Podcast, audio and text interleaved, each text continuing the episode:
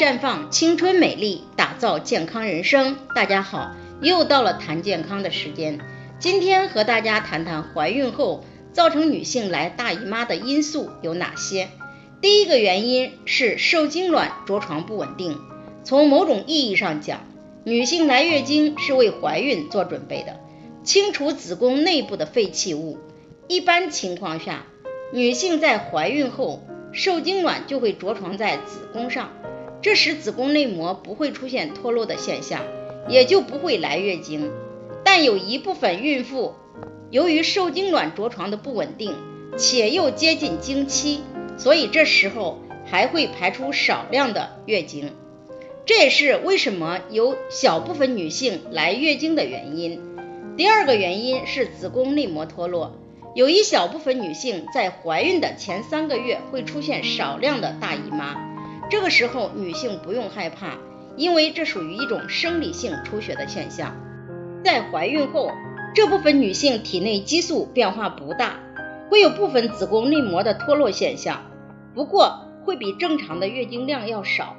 第三个原因是先兆性流产，怀孕后若是出现阴道出血的现象。同时还伴有腰酸、腹痛等，可能会出现先兆性流产。尤其是怀孕第三个月还出现阴道出血的现象，这时候就不能掉以轻心了。从上述我们知道，怀孕后阴道出血，这部分女性在怀孕早期会遇到一种常见的问题。不过一旦出现这样的情况，要特别注意休养，密切观察。如果只是很少量的出血，可能是着床出血或者是子宫宫颈出血，一般不会影响胎儿的发育。但如果出血并伴有腹痛，或者是出血量多，或者是血量持续好几天，一定要去医院检查，排除异常情况。在这里，我也给大家提个醒，您关注我们的微信公众号“普康好女人”，普。黄浦江的浦康健康的康，普康好女人添加关注后，点击健康自测，那么你就可以对自己的身体有一个综合的评判了。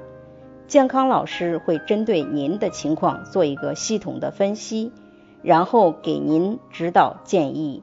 这个机会还是蛮好的，希望大家能够珍惜。今天的分享就到这里。我们明天再见。